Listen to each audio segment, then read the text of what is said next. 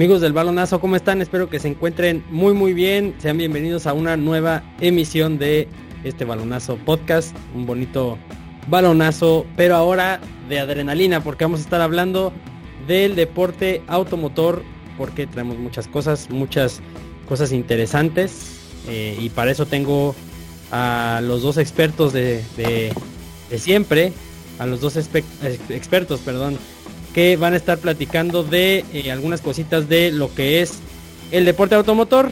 Que ahorita nos estarán platicando de qué se trata. Pero bueno, saludo primero eh, a quién. Vamos a saludar a Carlos Ayala. Carlos, ¿cómo estás? Hola, ¿qué tal? ¿Cómo estás, Giancarlo? Eh, gracias por invitarnos de nueva cuenta. La verdad es que estoy muy feliz. Me siento muchísimo más relajado en esta segunda sesión que tenemos de, de podcast y pues muy este ansioso de platicar todos los temas que traemos hoy en la agenda. Ok, y eh, por el otro lado tengo a Rodrigo Goñi. Rodrigo, ¿cómo estás? Todo bien, Jan. Aquí este, de nuevo contigo. Eh, digo, yo no llamaría que somos expertos, Carlos y yo, pero sí unos apasionados del deporte motor. Y, pues, la idea no es este, hablar de esto, eh, saber noticias nuevas, resultados, y, solo es eso, ¿no? Eh, no, no, no nos llamemos expertos tampoco. Bueno, yo, le llamo, yo le llamo los expertos de este, de este podcast porque este pues son los que los que van a estar dando su, su opinión. Yo, yo sí me considero ser experto, me considero me considero un amateur, me considero eh, pues del 1 al 10 yo creo que punto 5 del deporte automotor, pero pero Vamos a empezar. ¿Y qué les parece si arrancamos con lo que es MotoGP? A ver, ustedes que, que son los que ven y que comparten en Facebook y se etiquetan y que pone Carlos a Rodrigo. Rodrigo, ¿cómo ves? Y, a ver, ¿qué pasó este fin de semana con MotoGP? ¿Quién quiere empezar? Pues empezamos con la calificación. Eh, empezó el, eh, son los sábados, los días de calificación. Es en una categoría en la que realmente Marc Márquez está reinando y se ha llevado demasiados pole eh, position eh, en lo que va del año.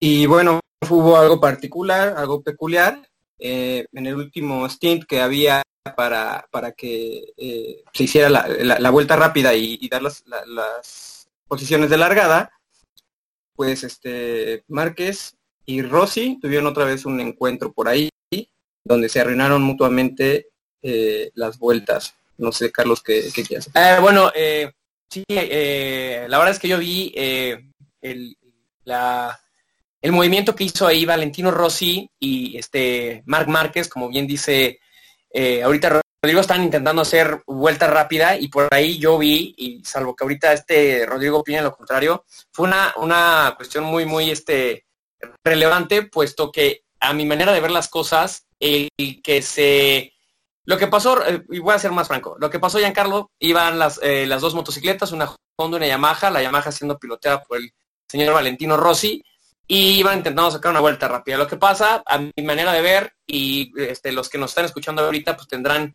voz y voto en, esta, en este tema, fue que eh, Valentino Rossi, al intentar ir siguiendo y cachando el rebufo de Marc Márquez y siguiendo su línea para tener una vuelta rápida él, que eso pasa mucho en, la, en el deporte automotor, va siguiendo el aire que va dejando la persona adelante para, para ir mucho más rápido y tener una vuelta mucho más rápida y marcar un buen tiempo y tener una buena posición en la grilla. Eh, en mi manera de ver las cosas, Valentino Rossi se excedió un poco. Eh, para mí se pasó la frenada y, esto ocasionó que tanto Marc Márquez como Valentino Rossi no pudieran tener la vuelta rápida. A mi manera de ver las cosas, yo soy fan de Valentino, aunque no lo crean, aunque me consideren Villamelón algunas personas. Este, yo creo que por ahí fue un error de Valentino que que se excedió un poco los límites de venir persiguiendo a Mar Márquez para tener un buen stint. Pero fue al revés, Márquez era que seguía la línea de Rossi.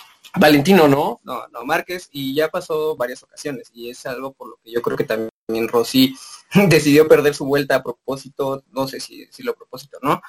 Pero Márquez en repetidas ocasiones ya este año ah, había salido atrás de Valentino siguiéndole la línea.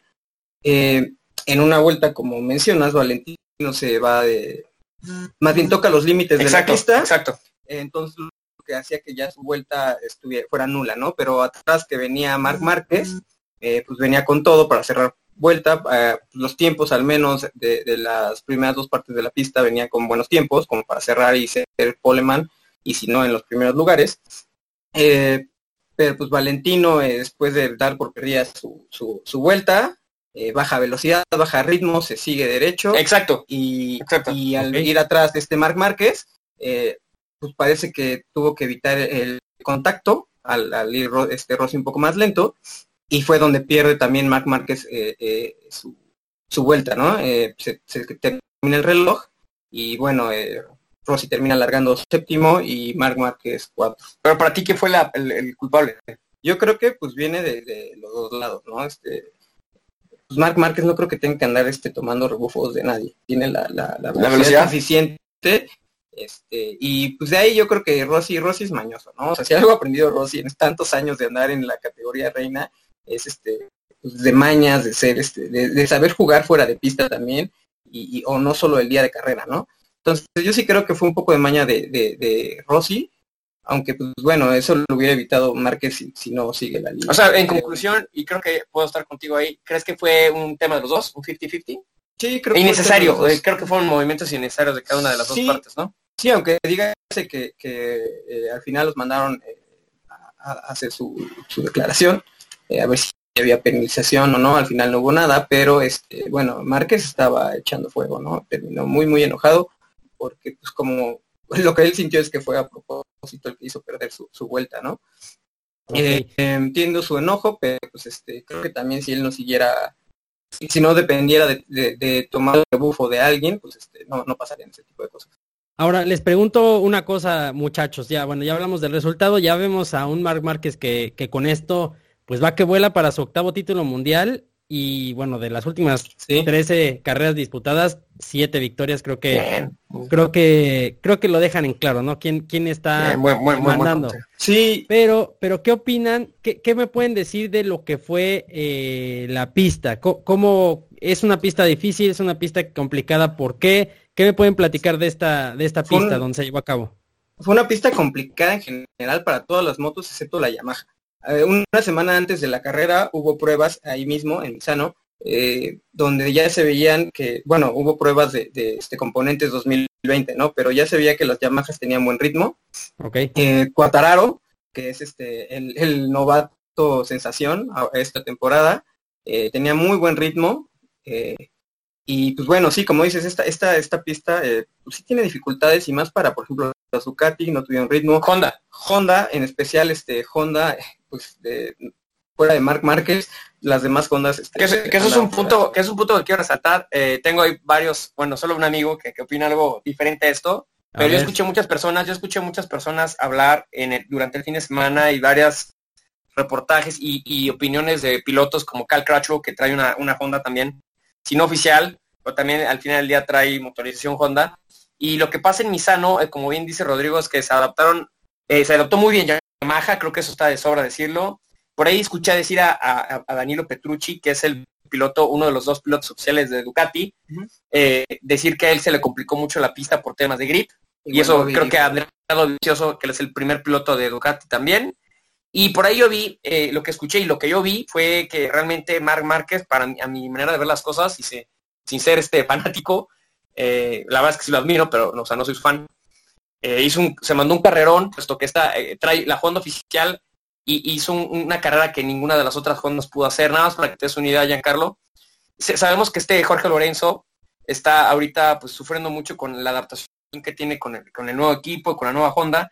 La verdad es que pues, no se ha adaptado y eso habla mucho de que la, la Honda ahorita no anda para, para grandes cosas, ¿no? Entonces, muchas de las cosas que yo he escuchado ahorita y he leído en los artículos que han, venido suscitándose a lo largo de esta semana, es que lo que hizo Mar Márquez fue magia, ¿no? Porque eh, muchos de los pilotos que traen Honda ahorita señalan que no, la, la, Yamaha no trae la consistencia para, y no tuvo la consistencia todo el fin de semana para correr en Misano, y Marc Márquez logró pelearle, ojo, a, como dice Rodrigo, a Fabio Cuartararo, que es el piloto sensación ahorita, que quede en segundo lugar en esta carrera, ¿verdad? Exacto, exacto. Exactamente. De hecho, le, le, sacó eh, el triunfo en la última vuelta, este Mark Mark. Excelente, sí. Y con lo que dice Carlos, ¿no? O sea, esas declaraciones las dijo Crutchlow, que es un piloto también de, Honda, y si vienes no ¿Oficial? Un, no un piloto oficial de satélite, es un piloto que ha tenido ya victorias con esa Honda, ¿no?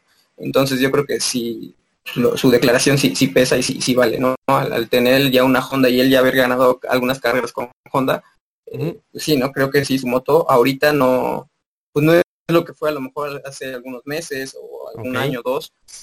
Eh, y pues sí, para mí Márquez, y yo sí soy fanático de Márquez, es para mí un fenómeno. Estamos viendo una época en la que nadie se le puede poner ahorita al tú por tú. Y como dices, ¿no? Y ahorita prácticamente tiene, quedan seis fechas y pues prácticamente si se embolsa dos carreras más ya tiene ganada la, y, fíjate que, es algo que, por ejemplo, decía este Carlitos allá hace ratito, ¿no? Que decía que, a lo mejor te pueden llamar Villamelón, por ejemplo. E, es, muy fácil irte con, con, Márquez porque es el que ha dominado, ¿no? Porque es el que domina, el que carrera a carrera pues eh, demuestra su capacidad.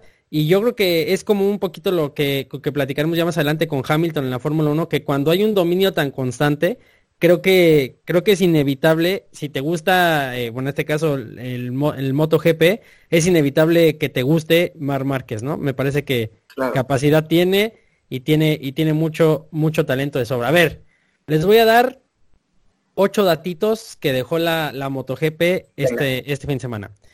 Fue la octava pole para Viñales. Maverick Viñales logra su octava pole position en MotoGP en Misano lo que le permite igualar a Luca Cadalora era, la primera vez desde Qatar que lo consigue, esto, esto del Paul. También eh, KTM logra su mejor posición de salida porque Paul, Espargaro eh, se, se, clasificó segundo lugar, eh, teniendo su, o igualando más bien su mejor resultado en sesión de clasificación. Es otro datito importante. Fabio Cuartararo, ¿cómo se pronuncia? Cuartararo. Fabio Cuartararo, sí. Cuartararo. francés, está difícil de pronunciar. Ah, entonces déjame pulo mi cuartagago. Este, partió desde la primera fila de la parrilla por séptima vez esta temporada. Eh, dato también interesante. Marc Márquez, que sufrió su peor clasificación de la temporada. Hoy nada más. Quinto, fue quinto. Ah, eh, logra ganar por séptima vez. Entonces, hablando de lo que decíamos de Marc Márquez, eh, ser quinto para él es malo, ¿no? Que a lo mejor para otros sería una, una hazaña para, para Marc Márquez creo que es, algo, este, pues que ahí medio, medio, este, exagerado. Este, Marc Márquez no es el hombre que más vuelta lideró en Misano, fue Cuartararo precisamente. Que es lo que decía Rodrigo, 24 vueltas por delante y Viñales 2 por delante también. Em, hubo una diferencia nada más de punto 903 segundos entre Márquez y Cuartararo en la bandera cuadros que es la más, es la más pequeña, la, la distancia más pequeña, más corta de una carrera de MotoGP en Misano. Entonces, es un dato interesante. Esta distancia en Misano se definió por una distancia que no se había visto antes. Y bueno, Maverick Viñales, que fue el que completa el podio, que lo hizo por eh, ocasión número 61, sextuagésima primera eh, vez en su carrera. Entonces, ya iguala con esto a Jorge Martínez Aspar, a Tomás Luthi y a Pier Paolo Bianchi. Tomás eh, Luthi, Sí, sí, sí. Y, bueno, eh, Franco, Franco Morbidelli, disputa su carrera número 100 eh, de su carrera, debutando en el 2003. Entonces, dato, dato también interesante. Datos que de la verdad de todos no, no estábamos conscientes y mencionar este, pues si de alguno mencionas a Maverick Viñales que, pues, tuvo la pole pero pues al final de cuentas había tenido ya este pues buenos sábados, pero el día del domingo las largadas le costaban demasiado a, Maverick. Hubo varias carreras en las que a la primer curva se quedaba atrás, eh, saliendo de primera fila. Y si bien creo que no está bien que un rookie te, te, supere, creo que dio buena carrera este Maverick Viñales. Esperemos este pues retome nivel, ¿no? Porque la verdad esta temporada para mí eh, él me ha dejado que yo digo, yo digo, la verdad es que yo siempre he dicho que Maverick y que se ponga bueno esto, la verdad es que yo digo, Maverick Viñales, mi manera de ver las cosas es este mi, manera de ver las cosas es que Maverick acomódate, acomódate el gallo, por favor. No nos voy a sí, aquí en vivo. Es que me puse un poquito nervioso, me puse un poquito nervioso por el statement que voy a dar, pero para mí Maverick Viñales nunca ha dado el ancho en, en una moto oficial como, como es Yamaha para mí desde hace tiempo Yamaha yo tuvo que haber agarrado un piloto con más lo dio en eh, Suzuki, ¿eh? Lo dio, sí, pero, pero eh, para mí, para mí, eh, es buen, buen debate, ¿eh? Para mí, pues sí, porque es lo que pudo haber sido, lo que está haciendo ahorita Alex Rins en Suzuki. Pero a mí me hubiera gustado mucho más que, Lynn Jarvis tomara ya la, la, la batuta ahí y cuando estuvo Sarko, Johan Sarko, que ahorita vamos a hablar de ese punto también, que es una muy buena nota, de que Johan Sarko, desafortunadamente un talentazo, francés también, joven, te va a salir de KTM y va a seguir Tomás Luti. Este, Mika Kallio. Mika Kallio, tiene razón. Para mí, tuvieron que haber tomado a Johan Sarko cuando él estaba en, en la moto satélite en el anterior equipo de Pero- Yamaha Tectua. Pero dejas fuera a Mac, Sí, totalmente. A Maverick Viñales. Rossi. No, a Rossi no. Yo siento que Valentino Rossi tiene que estar ahí. Él representa una institución y también creo que él tiene la... eh, eh, si él se puede agarrar con un joven, creo que lo puede explotar mucho y puede coacharlo para que, le- para que el equipo vaya para adelante. Yo ahorita Rossi realmente no lo veo ya sediento de tener la décima. Creo que él sabe que está lejos y sabe él también que ahorita actualmente no está en el equipo. Él no está en el equipo ahorita. Por eso mismo no Sí. se te antojaría mejor tener eh, dos jóvenes talentos. igual me gustaría, a mí me gustaría tener el, equipo Medellín Team de Yamaha sería, y te lo digo ahorita, eh, ojalá me rojo. No, sería Fabio Cortaro. Johan Zarco. Sí, sí, creo que... Oh, y el tema ahí es que son eh, sumamente agresivos, creo que los dos, en el, el aspecto de que son muy rápidos, ¿no? Sí, Y ahorita que abriste ese tema, eh, el KTM, pues se diste el dato, ¿no? Este, su, su mejor, el Polillo logró primera fila, eh, un resultado que pues, para KTM fue sensación. Sí, sí, sí, totalmente. Eh, se está viendo el avance, esperemos ya el siguiente año ver todavía mejoría en KTM, verlos pelear por podios. Eh, y bueno, ¿no? Llega también la noticia justo ayer, me parece, de, de Johan Sarko. Si ya bien hace unas semanas, eh, Sarko había anunciado que su contrato de dos años lo iba a terminar un, un año antes. Es decir, él ya no iba a continuar el que viene. Exacto, él estaba este, firmado para 2020 y decidió eh, Bajarse. eh, sí, este, decirse, decidir que ya no iba a seguir 2020 y que solo iba a terminar 2019. Y pues por resultados, de hecho la carrera antes de, de Misano tiró a su coequipero, no de fábrica, pero sí este de, eh, de marca. eh, a Miguel Oliveira lo penalizaron, largó último por eso. eh, yo creo que ya KTM este, pues se le hizo como que muy, muy poco profesional el, el que decidiera terminar su contrato. Sí, definitivamente no le iban a aguantar. Y pues bueno, eh, ficharon al que era antes de ahorita Dani Pedrosa, su piloto. Mika Kallio, que es un veteranazo. desarrollador. Sí, y de hecho él empezó a desarrollar la KTM.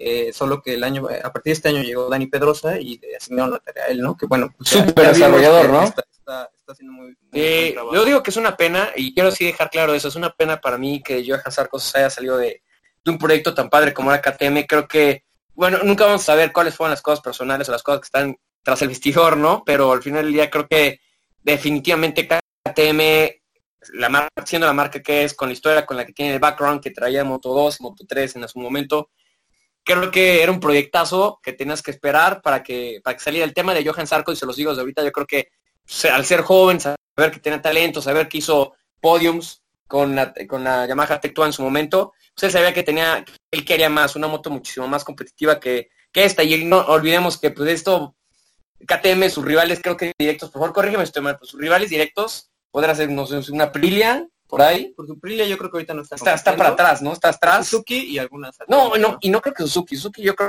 creo que en ciertas pistas anda on fire. Sí. Eh, bueno, yo, yo, lo- o sea, yo quiero darle background la situación que tuvo Sarko antes de llegar a KTM, ¿no? Él tuvo un año en Tectra eh, muy bueno, eh, estaba haciendo novato sensación, lo que ahorita es Cortararo, eh, lo fue Sarko. Sí, su- sí, su- tuvo buen, buen, sus dos ajá, años sí, de- totalmente. eh, y le llegó una oferta de KTM. Ahora, eh, hay declaraciones de, de Push, líder de Honda, ¿no? Que, que él, él se acercó al agente de, de Johan y quería darle la moto que hoy trae este Jorge Lorenzo. Jorge Lorenzo, ¿no? Eh, al final eh, quedaron en una cita y eso fue declaración de Push, ¿no? De, de hablar de eso y justo antes de que llegara esa cita, eh, KTM ya este nombra a su piloto Johan El, Zarco. el peor, la peor decisión de Johan No. Zarco fue esa. Y justo hace poco también Johan Zarco despidió a su agente y se acercó a Push para pedirle disculpas, decirle que pues él no estaba enterado y que pues, estaba Creo que por ahí andan. Vi algo, un artículo de que es- ya no es la misma intención que Pues tenía Honda lo que dijo antes. Push es, fue- es que, pues, no es- que ahorita su piloto es este Lorenzo, que el siguiente año va a ser Lorenzo Qué barro, que qué que cosa, levante. ¿eh? y que ¿Tú esperas que levante Jorge Lorenzo? yo creo que va a ser mejor para el siguiente Yo, la verdad, siento que Lorenzo, después de que se cayó, de mira, cambiando el tema ahorita de Jorge Lorenzo rápido, que para, mí es uno de los pilotos más rápidos que ha tenido en la categoría también. Eh, cuando estaba con Yamaha, para mí se me hizo imparable. Habrá gente que le guste, ¿no? Lo que le voy a decir, pero la verdad es que en su momento le hizo pasar aceite al señor Valentino Rossi también. Cuando la Yamaha era este, una muy buena moto, una moto de campeón, de campeonato mundial. No, y, bueno, ya este, dejando Zarco, pues bueno, ahorita está en espera de, ver si consigue alguna moto, ver si, si Honda se apieda. Eh, yo creo que ya no consigue moto este año. Eh, decían, que por ahí, decían que por ahí iba a salir la de Cal. Eh, si Cal se retira, tiene una lesión que, al parecer pues ya se está tratando de, la vida de carreras, que quiere estar con su hija, que trae una lesión fuerte. Está grande ya, se los veteranos. Al, parecer podría ser, este, retirarse esta temporada. Entonces yo creo que por eso también ahí va la tirada de Johan, ¿no? De acercarse Push y, que le tire un hueso. Al menos que le tire algo abajo. Exacto. Eh, ya veremos, ¿no? Y, pues ya cambiando de tema, hablando de Jorge Lorenzo. Jorge. Eh, yo creo que él empezó no muy bien a lo mejor con Ducati, pero se vio el progreso. Híjole, a mí me dio coraje que se saliera de Ducati. Venía cerrando muy ahora, bien. les, parece, les parece atinado a ustedes dos, hablando de Jorge Lorenzo, viendo la clasificación ya de pilotos ahorita de lo que va de, la temporada, eh, ¿les parece correcto? Olvídense del tipo de, motor, el tipo de moto que trae. Eh, Jorge Lorenzo ocupa el, lugar número 19. ¿Les parece que es un piloto que, debe ubicarse en el lugar 19 o creen que tenga para más, a lo mejor con otro, con una mejor, eh, con un mejor equipo atrás de él? Oh, no, tiene para más, no, hecho. él, como, él como piloto, él como, como motociclista, como un, eh, como un piloto, ¿creen que, tenga para más? Eh, obviamente, voy a poner un ejemplo otra vez, ¿no? Para, para ponerlo como en, en, en la mesa. Tenemos un Hamilton en la Fórmula 1 que domina, gracias a también a que tiene a Mercedes. Pero quién sabe si Mercedes sería Mercedes ahorita sin Hamilton y quién sabe si Hamilton sería Mercedes, eh, sería lo que es, perdón, si no estuviera Mercedes atrás de él. Entonces lo que les pregunto, Jorge Lorenzo, con un equipo mejor, ¿podría dar más o sería una decepción con un equipo más, eh, más competitivo atrás de él? No, claro que puede dar más y de hecho yo también espero un poco más el siguiente año con, la Honda, porque también el primer año con Ducati fue una basofia. Eh, pero más malo que ahorita no. un fraude, no, o sea, tuvo un poco mejores resultados, aquí ha tenido muchas caídas. Pero hasta el segundo año y a finales del segundo año que tuvo la Ducati, empezó a ganar carreras y empezó a hacer buen papel. Eh, ¿Qué problema tiene Jorge? Pues que es una persona difícil. Ahí, este, yo creo que lo mejor para su carrera hubiera sido seguir Yamaha. en Ducati. Bueno. Yamaha nunca salirse ahí. Y Ducati seguir el proyecto Ducati, donde ya estaba agarrándole la idea a moto. Sí, el problema es que es una persona difícil, sale peleado con el director y, demás. Y, de aquí también va a salir peleado. Este, por ahí también había unas declaraciones de, de un japonés que tenía ahí una posición o este como jefe de, este de taller de, Jorge o algo así y, fue como que una conversación que se filtró donde decían que se odian mutuamente, que no se llevan, que, no tienen química. No, es que el, tema de, Jorge es que una persona, como lo hemos visto, creo que es egocéntrico. Y siempre ha tenido problemas de que él quiere ser el piloto uno, pero salió de Yamaha porque el tipo ganaba campeonatos allí, tiene un punto y no sé, y seguía viendo como que había cierta decantación acerca hacia, hacia Valentino.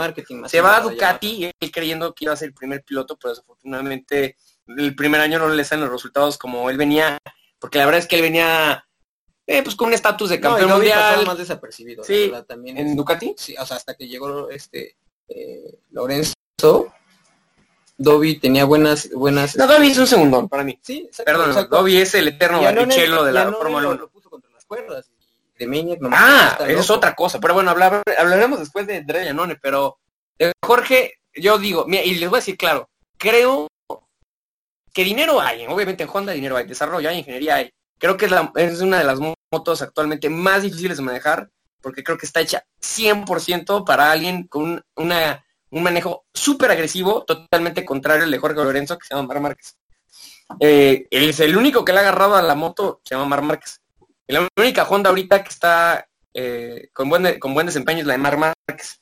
Jorge Lorenzo tiene, no, no creo que él, él sea el que... Hay dos cosas, este, Giancarlo. La moto no se adapta a su, a su estilo de manejo. Uno, eso lo dejo claro. La moto no se adapta al estilo de manejo de, Mar, de este de Jorge Lorenzo, porque es una moto sumamente agresiva. Y dos, eh, Jorge Lorenzo tiene lo que le está pasando en Sebastian Vettel en la Fórmula 1, para, citar ejemplos.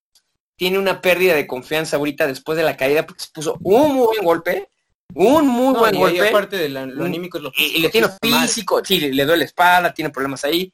Pero aparte de eso, eh, como motociclista creo que no, ya no, después de lo que pasó este año, no le agarra, eh, no quiere, no le entra la- con la misma velocidad a las curvas y con la misma confianza porque si re- recuerda que esa misma moto fue la que casi pues lo deja fuera de la temporada, ¿no? Porque sí tuvo una- un accidente fuerte, tuvo ahí un- lesiones en, en la espalda y, y, y, pues cuestiones médicas que no sé, pero sí tuvo un muy buen golpe y creo que no está corriendo ya Que, que luego esto- nivel de esos- esos- ese tipo de accidentes y de golpes y de sustos en cualquier disciplina del deporte, una lesión en el fútbol, una eh, conmoción en el americano, eh, un accidente de este tipo, sí te dejan tocar y a lo mejor te quitan un poquito tu confianza, ¿no? Para, para un deportista profesional, yo creo. Sí, definitivamente creo que lo que pasa con el buen Jorge es que ya perdió la confianza eh, esta temporada al menos. Creo que le muy punto de vista es que puede llegar a tener miedo ya a esa moto, porque créeme que esa moto con las manos de Marc Márquez pues puede ganar carreras, ¿no? Quiero hacer, ahora, cambiando, eh, voy a tomarme la libertad de hacer esto, mi estimado Giancarlo, pero va- voy a hacer un échale, muy claro porque estuve discutiendo esto con, con un amigo también, que le gusta mucho la MotoGP. El tema es el siguiente, yo creo, y le voy a poner con Rodrigo, ¿eh? Se lo voy A a, poner ver, ya para, para cerrar este tema tal vez de Marc. Sí, porque, Yo porque aparte que les tengo una sección ahí que les voy a preguntar algo, pero a ver, échalo. Perfecto. Para mí Marc Márquez Ujú. tuvo medida la carrera, estuvo siguiendo a Fabio Quartararo, estuvo siguiendo a Fabio Quartararo, estuvo siguiendo a Fabio Quartararo. Él sabía, eh, estoy seguro que él sabía que él traía más motor que la Yamaha, porque eso se vio en la recta, lo pasó a la primera. Él sabía que lo iba a pasar y tenía otra algo con la manga que era la esa curva donde lo, lo- lo volvió a pasar a- al buen Fabio. Hay eh, con la persona con la que estaba hablando, eh, él me decía que eso no es común, que, que los pilotos de MotoGP lo que hacen es atacar cinco o seis vueltas antes de acabe la carrera. Cierto. Yo lo que siento es que Marc Márquez, lo que la- la- eh, Marc Márquez lo atacó ahí porque Marc Márquez lo pensó que lo iba a atacar ahí, porque Marc Márquez así es. Marc Márquez es muy diferente a, a los pilotos que la, la gente solía ver antes, que ah, planeaban Ok. su carrera a la quinta, a la sexta vuelta pasaban. Eh, Marc Márquez va por todas. Marc Márquez es muy, muy agresivo. Él no dudo que haya planeado la, la- la- la carrera a matar o morir, ¿eh? porque lo ha hecho con Dovicioso. A matar o morir. Lo declaró. Él lo va a matar, ma- él va a la última curva, va pensando, me imagino que las 27, 28 vueltas de Misano, en la última, en la última vuelta voy a intentarlo en dos curvas, si no sale me puedo caer, tirarlo o ganar. No, y lo, y lo mencionó, o sea, te- terminando la carrera dijo que él estaba cabreado por todo lo que había pasado el sábado. De Valentino. Con Valentino. Que porque se- hubo temas ahí de, de- Y de prensa y eso. Recordemos que San Marino, eh, eh, eh, bueno, eh, Misano es la pista eh, por excelencia de Rossi, ¿no? Donde siempre presenta un casco nuevo, donde Sí, está la, la fanaticada de Rossi. Es muy lleno. Pero sobre todo Misano. No, Sobre todo Misano, que es donde está más cerca Es que, de es que creo que sí, exacto. Es por eso. y, y de hecho, este, eh, Marx dijo, pues, qué mejor, este, pues, en vez de pelearme, Mejor lo demuestro en la cancha. demuestro, demuestro, Sí, sí, sí, pero ahorita, lo demuestro con un balonazo. sí, totalmente, con un buen balonazo. Y, Y pues, sí, así, así le, le ganó, o sea, le dijo a Rossi voy por todas. Y pues, Pero honestamente, Ya, muy antes de que nos hagas esas preguntas, yo insisto, o sea, ahorita Valentino no está. Valentino, yo lo escuché hace poco hablando, voy a ser muy claro, lo escuché hace poco hablando en un video de YouTube que tuvo con Lando Norris, piloto de McLaren, joven, el creo que es de los más Ok. jóvenes de la parrilla, eh, porque Lando Norris es este súper fan de Valentino Rossi, tuvo un acercamiento con él, y Valentino fue muy claro con él en el boxe de Yamaha, no me acuerdo qué gran premio fue, eh, le dijo, eh, la verdad es que Lando, eh, yo voy a correr 2019, pero terminando 2019, eh, yo voy a decidir si voy para, la- 2020. para 2020, perdón, acabando 2020 voy a ver si, si sigo siendo competitivo y voy a decidir qué va a pasar con el futuro, de mi futuro en MotoGP y en el motociclismo. Entonces, este, ya Valentino Rossi creo que ya honestamente va de salida, no creo que le vaya a ganar la décima, aunque me duele mi corazón. yo creo que aguantaron a, a Rossi teniendo el talento de Zarco, como decías. Eh, Zarco no aguantó ser un satélite, se fue, fue error. y no aguantó no tener va- la No KTM. creo que vayan a cometer el mismo error, eh, teniendo ahí a Quartararo ahorita, qué sensación. No van a agarrar.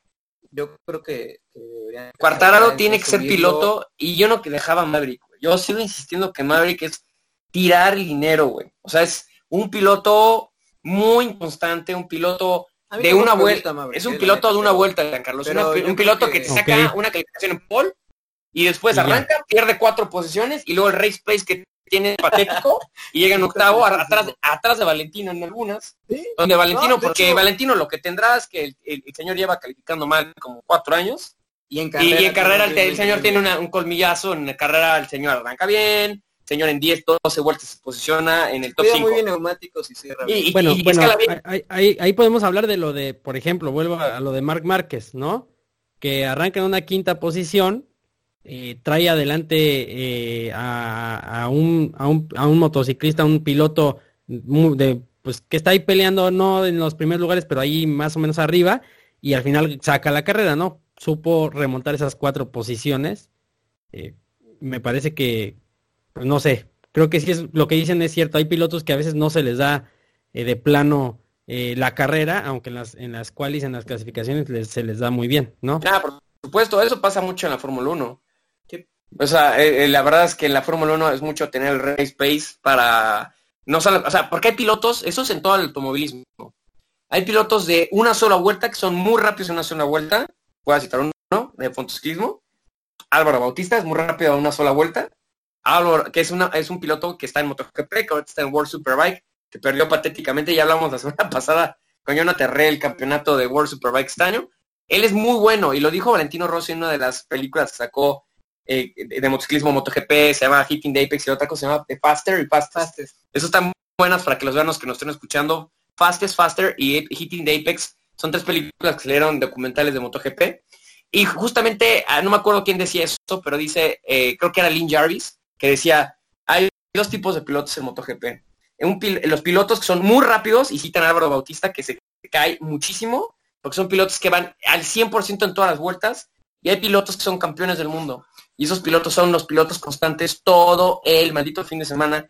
Y perdóname, se caerá mucho más Márquez, pero el señor es constante en FP1, bueno, en las, en las, en las prácticas 1, 2, 3, en las calificaciones, y el señor es constante en las carreras. El señor eh, y lo voy a dejar también este muy claro porque estoy muy emocionado. El señor tiene un nuevo estilo de manejo que nadie había visto y que todos los espanta, incluyendo Valentino Rossi, que es el señor. Se cae, y, lo ha dicho Chicho Lorenzo, Chicho Lorenzo, el papá de Jorge Lorenzo, que es un as preparando pilotos, bueno, preparó a, al multicampeón Jorge Lorenzo, él dice, y yo lo escuché él en un video de YouTube, él lo estudió y dice que Marc Márquez se tira a propósito o va al límite en varias curvas en las prácticas, en las prácticas, este, por qué le gusta encontrar los límites de la pista, ver hasta dónde puede ir su moto, hasta dónde puede ir el chasis, neumático y hasta dónde puede extenderse él con sus habilidades. Por eso se cae mucho, no es porque sea malo. Seguido en las prácticas, uno, dos tres. Se cae, se cae, siempre se cae. Y tiene salvadas mágicas, que eso también los que nos están escuchando ahorita pueden verlas en YouTube. Eh, The Greatest Saves of Mar Márquez, pónganle en YouTube. Hay muy buenas del 2018, 2007, 2006 que cuando se va a caer el señor mágicamente logra parar la moto. Para mí, si sigue a este ritmo Mar Márquez, no tengo duda que va a llegar a la novena. Pues, no debo mientras el señor siga con Honda y siga peloteando así, va a llegar a ser o igual que Rossi en números o después de Rossi, porque hay mucho fanatismo alrededor del señor Valentino Rossi, la verdad, y, y mucho desacreditan mucho Mar Márquez por eso mismo, pero no, no digo que uno sea eh, mejor que el otro, la verdad, Valentino en su momento, eh, Valentino, se los tengo que decir ahorita, Mar Márquez es una bestia, es una bestia, señor es una bestia en la motocicleta. Valentino Rossi, por lo que lo admiro, lo amo al señor, es porque el señor cambió, fue el, es el único piloto en la grilla que manejó 500 centímetros cúbicos, que era antes de MotoGP, que eran un motor a dos tiempos diferente, totalmente diferente de manejarlo, muchísimo más agresivo, la moto te caballaba horrible, era otro tipo de chasis, motos más viejas. El señor pasó de manejar estilos diferentes de motociclismo, porque ahorita, fíjate muy bien, Giancarlo, todos los pilotos de MotoGP desde hace 7, 8, 9 años, desde que está Casey para atrás, Casey Stoner para atrás, Nicky Hedden, todos los señores tiran el codo ahora. es una nueva, eh, que, se le, eh, que, tiran el elbow para, para abajo. Cuando estaba Valentino, eso no existía, eso del diablo. Hacías eso, estabas mal. Valentino, Valentino vivió la época con Max Viaggi, con Sete Gibernau, en las 500, con 500 centímetros cúbicos, con Kenny Roberts, con todas esas personas. Él tiraba nada más la rodilla. Y era muy, y, es una nueva técnica que trae la, la, la, la generación Márquez, que, A que ver, tiran no- todo el nos, cuerpo. puedes, nos, puedes hacer una, ¿no? ¿Nos puedes hacer una demostración de cómo, de cómo tiran el codo? Sí, sí, espérate. Ay, no sé. eh, así.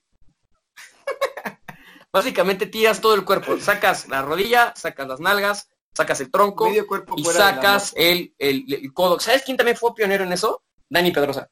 Sí. Dani Pedrosa tiene una posición excelente en la motocicleta. El señor se tira, tira todo el cuerpo. Y es chistoso, porque yo lo venía pensando hace poco que venía en moto con el tema de Dani Pedrosa.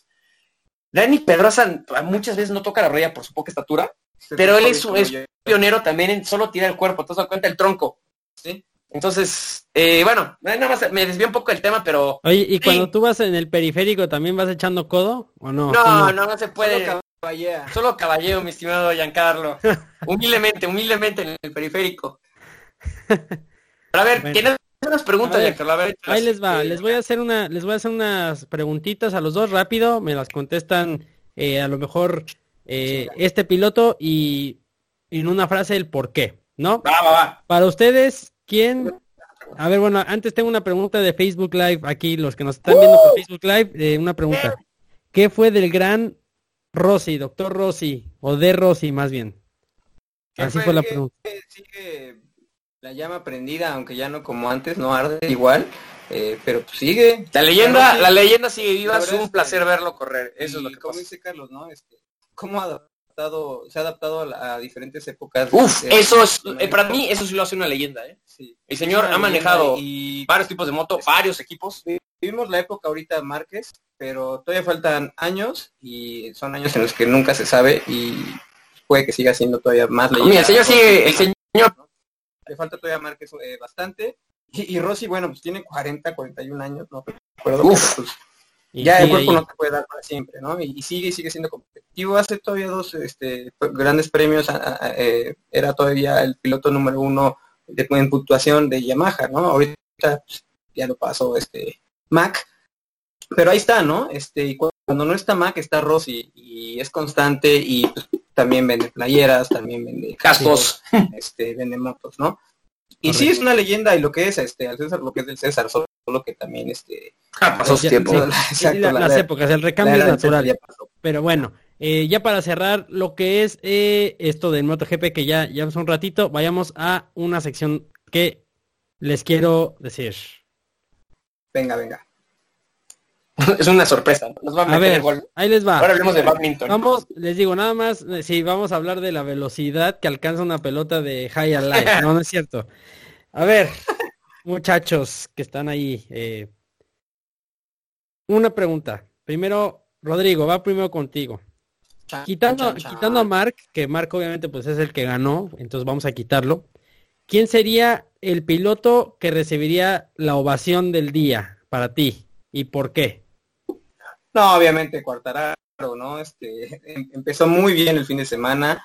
Tiene una moto satélite después de que venía una época mala para Yamaha y aunque le favoreció la pista, eh, pues empezó bien, eh, se fue a primero eh, rápidamente y mantuvo esa posición. Y recordemos que es su primer año en MotoGP con una eh, moto satélite y la verdad es que está poniendo contra las cuerdas a Mac y a Rossi, ¿no? Porque es lo que decía, es el novato sensación y ahorita pues este las miradas están en sobre él, entonces este, pues, es presión también para él, ¿eh? pero lo está haciendo muy muy bien. Ok, Es el, se, él se lleva los aplausos para mí. el aplauso del día, entonces ya lo dijo Rodrigo. Carlos, el aplauso del día Ah. para ti, ¿quién se lo lleva?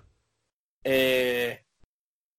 Yo, o sea, la verdad que quiere decir algo sin sentido irónico, pero la verdad es que Fabio el- cuando dice moto satélite, para los que nos estén escuchando ahorita, moto satélite es una moto que no es de fa- no es factory, no es de fábrica, No tiene el capital no que tiene ni el dinero, no tiene ni las primeras piezas, ni el desarrollo de ingeniería que tienen las primeras, ni los técnicos, siempre ni- eh, ni los técnicos, ni la electrónica, n- o sea, es, es como un, voy a permitirme decirlo, es como, Como armada en la Buenos Aires, ¿así?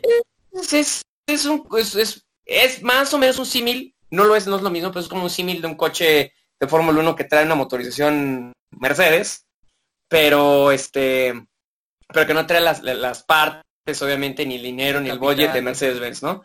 Un Racing Point, por, por, son cosas diferentes, ciertas cosas, chasis y eso, pero es una moto que no tiene el desarrollo ni las piezas, ni dinero. que tenga el, patrocinio de Petronas, ¿eh? Porque ah, sí, porque la, trae el patrocinio de Petronas y eso, pero eso no, o sea, al final del día el que hace el motor y el que hace el chasis y los culantes, eso se llama Yamaha, sí, es Yamaha, ¿no? Entonces, y ellos siempre le van a dar como Mercedes le da peso y vimos con el chiquito de tiempo, ¿no? Que le pide motores, se los dan dos, tres carreras después, pues no les importa mucho los equipos satélite, les equipa, o sea, los motores van para Hamilton y para Botas, lo mismo aquí, los motores, el desarrollo, chasis, los ingenieros, el dinero, todo va para Maverick Viñales y para Valentino Rossi. Entonces, que Fabio, al punto, Fabio Cuartararo, el señor, eh, el aplauso del día. Sí, ojo, nada más quiero cerrar eso. Muchos pilotos han dicho lo que, eh, lo que siempre se va, eh, y vean esas películas que les digo, Faster, Fastest y Hitting the Apex. Siempre se dice lo mismo. Cuando uno está joven, Jorge Lorenzo de hecho lo dice, es de fear. Él dice, siempre que está uno joven, antes de romperse el hocico como se lo rompió ahorita, eh, eres muy rápido, vas al 100%, vas al tú por tú, vas al contacto. Que se creen invencible. Se crees invencible.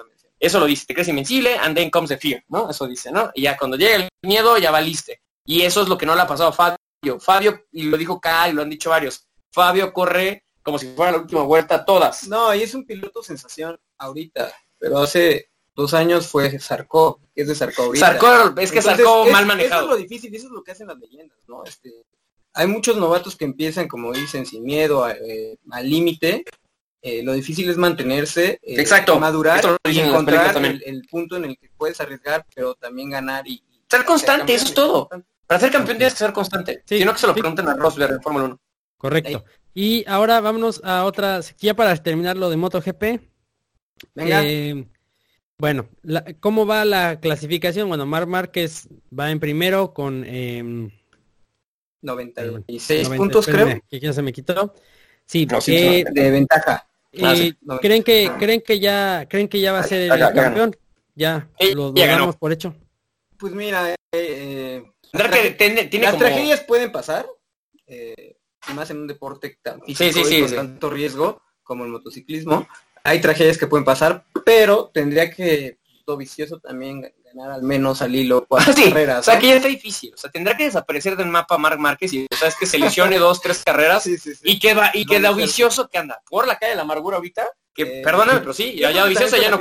Sí, porque Marc Márquez tiene 275 puntos y, y Dovicioso tiene 182. Entonces, faltando, faltando 2, 4, 6 carreras, eh, se antoja. lo que tendría que pasar, eh, Giancarlo, lo que tendría que pasar es que Dovicioso, o sea, que algo le pasara, que lo pusieran los ovnis o algo así a Marc Márquez y desapareciera de la faz de la tierra, y Dovicioso, y que Dovicioso, este se le metiera a Casey Stoner, eh, lo, poseyera y, y, le ganara a Fabio Cuartararo todas. Ahorita yo el que creo que va a cerrar fuerte la temporada es Fabio Cuartaro y hasta el Maverick Viñales. Yo creo que la Ducati. yo creo que ahí el algo pasó está En, Yamaha, ¿no? bueno, Ducati, yo creo que eh, la pista no le favorecía. A lo mejor veremos mejores papeles en las siguientes fechas. Y el morbo para mí está en. Si yo fuera Mac o Rossi, no, no puedo de permitir que, que, un rookie eh, con una satélite esté enfrente de mí, ¿no? Entonces, vamos a ver, eso es lo que a mí me da más morbo de la, ahorita del campeonato. Y claro, ver siempre a Marc Márquez al límite y manejar como Dios, ¿no? bueno, pues eh, entonces ya estaremos viendo, ojalá no le pase nada a don Marc Márquez y que seguramente ya estemos hablando en este espacio acerca de acerca de este pues su, victoria ya, ya de, la temporada. Bueno, vámonos.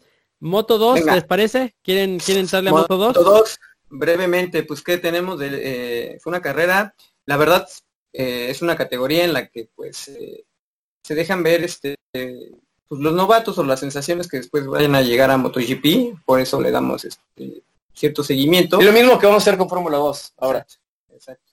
Eh, ¿Quién está ahorita de líder? Es Alex Márquez. ¿Quién es el hermano de Marc Márquez, por consiguiente? Hermano de Marc Márquez. o sea, los, Márquez, los Márquez traen la adrenalina por las venas y aparte están ahí, agarrando protagonismo. Están ahí. Ahorita este Rodrigo opina diferente que yo, acerca de Alex aquí, aquí tenemos este, opiniones este, encontradas, ¿no?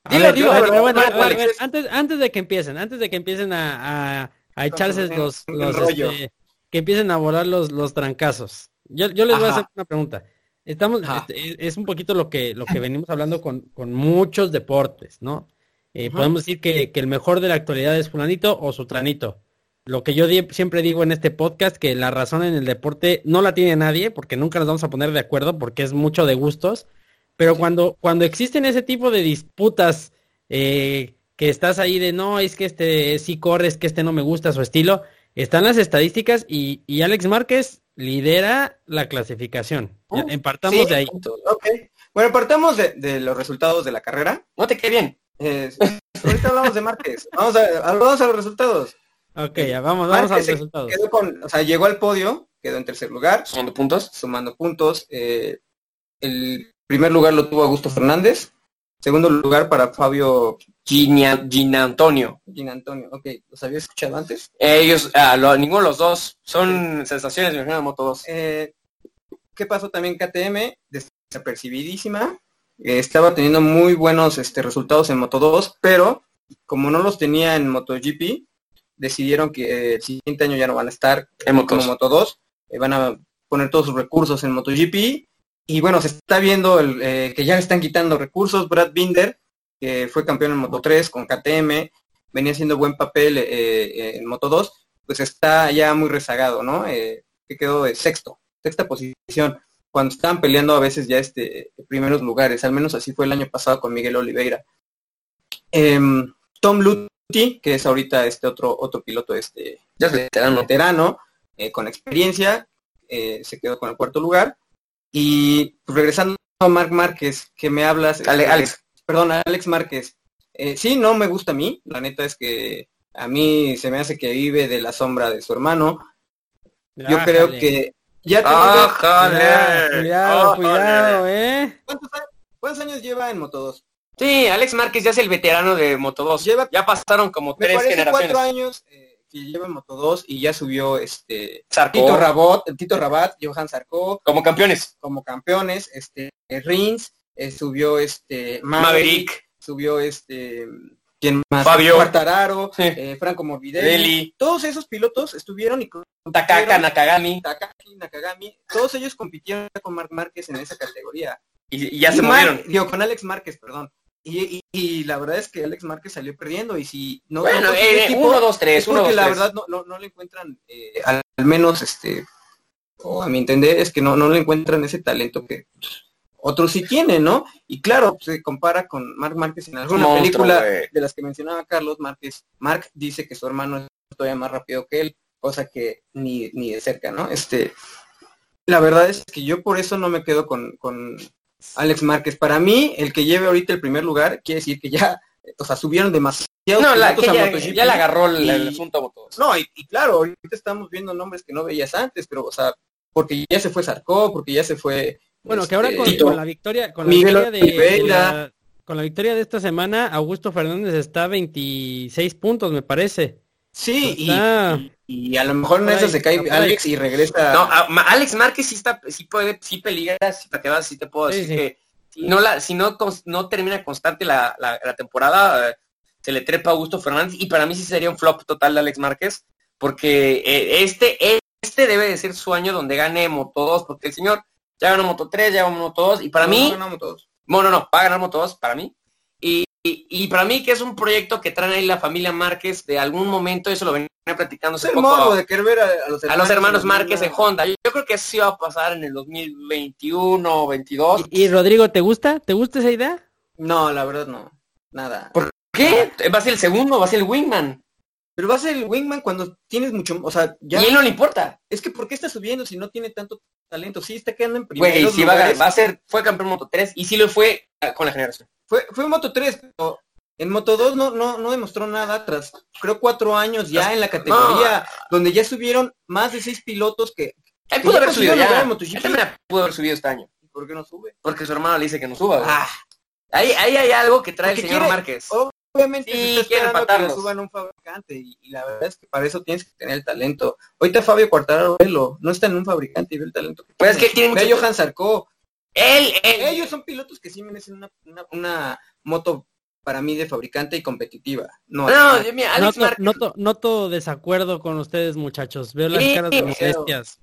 Sí. No, es que siempre sí, ese sí siempre un tema, un tema que tengo yo como todo siempre ha sido el tema de Alex Márquez. Es malísimo, se cae. No, no, no, no, no, no, no se me hace, no se me hace malísimo. El tema es que este güey lo compara con Mar Márquez, y Mar Márquez pues un, es un Godzilla, es un monstruo. Y sí, y este, y, pues y Alex Márquez pues vive, ven, vamos a hacer este, chéquense este ejemplo. Vive de su sombra. Vean, esto, este es, este es el claro ejemplo, yo déjame por favor para a ver, a ver, a ver, a ver. Para que, si, y espero, no sé, no estoy en Facebook, pero espero que tengamos followers y sepan de esto. Eh, voy a poner dos ejemplos de la Fórmula 1 porque sé que la gente está ubicada en la Fórmula 1 tal vez.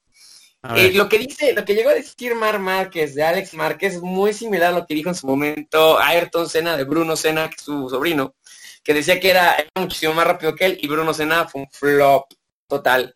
Ahora lo que estamos viendo también es un flop. Ahora, lo que estamos viendo es lo siguiente también. Tenemos un campeón de Fórmula 3 que ya está en Fórmula 2, que se llama Mick Schumacher, eh, que ha ganado todo el cartismo de abajo europeo y vive a la sombra de un señor que se llama Michael Schumacher ni de broma va el Casa, que es, eh, es, ese es el, para mí el mejor piloto fórmula de todos los tiempos.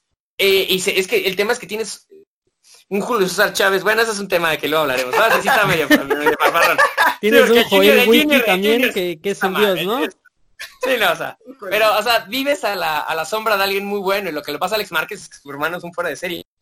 Hay unas carreras, Giancarlo, en las, en las películas que te digo, hay una carrera donde Alex, de este Mark Márquez, en Moto 3 con KTM. En Moto 3 y aparte en la última carrera por el campeonato. Ahí estaba peligroso, eh, se la estaba, peleando duro. Era, era la última carrera, era en Valencia. Eh, y él estaba peleando por el campeonato. Y él iba en pole, salió en pole. Él iba en pole y en el warm lap, o sea, en el calentamiento. Se cayó, güey, destruyó la moto, güey. Se cae, destruye la moto. Eh, la logran. Logra, o sea, por fortuna se cae cerca de donde están los pits, la lleva la medio arma. Eh, tienen todo el equipo trabajando con el carenado y medio arreglándola y pues larga de, de último. Y güey, ganó la carrera Giancarlo. Esa creo que es la carrera más épica que puedes ver, la historia más épica y por eso mucha gente no ni lo sabe. Pasa desapercibida por la categoría. Sí, porque fue, las menores. Es como Fórmula 3, que te pases un Fórmula 3. Pero no, lo que hizo ese día eh, fue, sí, sí, fue épico. Pero bueno. Es que te habla ya de, de, que se formó una leyenda y creo que Alex Márquez eh, no lo es. Hubiera caído y no, no, no. Alex Márquez es un piloto bueno, es un piloto constante. Es un piloto, que, es un piloto que va a subir, pero eh, es mira, pero es, pedorro, pero va a ganar Moto 2, güey. Y ganó Moto 3. Ni modo, güey. Pues sí, hay veces que no nos caen bien algunos deportistas, pero hay que aguantarnos porque ahora sí es cierto eso. Eso sí es cierto. Y, y, a lo mejor Rodrigo ahí te puedo dar la razón. Eh, subirse, teniendo a Mark, a Mark Márquez, eh, que, es un monstruo, lo que hemos dicho, que, ha tenido muchas, eh, muchos campeonatos ya en, en, su, en su palmarés, en sus vitrinas, si subir al hermano, a lo mejor sería colgarse un poquito del, del apellido del hermano, ¿no? independientemente de que ya haya demostrado en, Moto 2 que lleva muchos años, que, que, ya le agarró la, ahora sí que ya tiene la maña, como, como decimos, ¿no? Ya tiene el callo y por eso a lo mejor ya ya está en los primeros lugares después de tantos años. A la hora de que lo subamos, bueno, podemos, puede, puede ir eh, en dos caminos. Puede hacer una mancuerna muy buena, ser un, número dos que soporte a su hermano eh, Mark y darle, pues darle eso, darle el apoyo. O, lo que dice, puede ser un flop y puede ser un desastre y puede acabar con su, inclusive con su carrera. Y a lo mejor lo regresan a Moto 2, a lo mejor lo regresan a otras competiciones, pero ya con la mancha de que no pudo estar en el, ahora sí que en el gran telón, ¿no? Del, del motociclismo. No sé cómo ven ustedes. Yo creo que si él quiere hacer su propio camino y no vivir de la sombra de su hermano, eh, tuvo que haber aceptado ofertas que le llegaron de MotoGP para equipos satélite y, y, demostrar, ¿no? Demostrar que sí trae ritmo, correcto, sí, ¿no? Y no ahorita que, como dice Carlos, hay una probabilidad puede este hay un plan por ahí para que él pueda subir y probar una Honda oficial. Oficial. ¿no? Es, Correcto. Yo, es lo que te decía, a mí no me gusta que haya talentos como Sarko sin una moto competitiva, que haya talentos como Cuartararo, sin una moto competitiva. Sin una moto eh, de fábrica, y que llegue un pusilánime que lleva cuatro años. Estoy enojado, ¿eh? Cuatro años que no hace nada, no me acuerdo, son cuatro, tres, según yo son cuatro años en Moto 2, donde nomás ve a todos ser campeones. Y a todos subir a MotoGP y él por qué se queda porque que en el top 3, top 4, top 5. o sea, no, sí, no, o sea, no, este es su momento, creo que sí va a ser campeón. Pero ya para cerrar el punto de Alex Márquez. ahorita yo creo que ya. Yo creo que no la vuelve a ganar, eh, porque para mí se la está subiendo otra vez el Augusto Fernández y el Fabio Gin Ah, hay Antonio. buenos nombres, los- los- No, bueno, y tienes, tienes, tienes ya veteranos, como Thomas y como Sam Lowe. Sam. Sí, ya son. Brad Binder, pues ya se la sabe también. A mí los que sí me están sacando de onda son el Augusto Fernández y el Fabio Di, Di- Gigi Antonio, que sí Gigi son, Antonio, sí, que son, son, Gigi, tú sí, Gigi. Gigi, son, son este promesas jóvenes, joviales, este, que están llegando ahí. Pero bueno, sí, sigue ya, Carlos, ya porque hablamos ya Joviales, de así, se, así es como si ya fueras un señor, güey, Sí, pues uno ya está Pero grande bueno. Eh, vámonos, eh, ¿les parece que, que cambiemos de, de tema? Eh, vámonos a NASCAR. ¿Nos vamos a ¿Qué NASCAR? sigue? Ah, NASCAR, claro que sí. Bueno, Perfecto, vámonos. pues vas.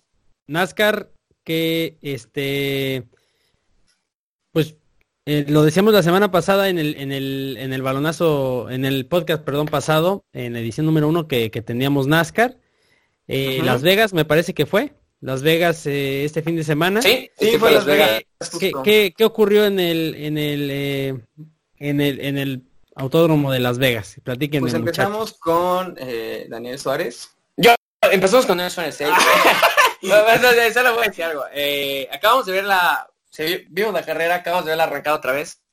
Y, y me parece dramático que Dani Suárez, aparte de que les voy, a, les voy a comentar para los que no saben, no entró a los playoffs, se quedó en el, en el Este, lugar esta fue 17. la primera fecha eh, de playoffs. Es la primera carrera en donde ya se juegan los playoffs. Corren todos los pilotos, pero no todos juegan por ya. Sí, o sea, Dani está corriendo ahí. Pues ya.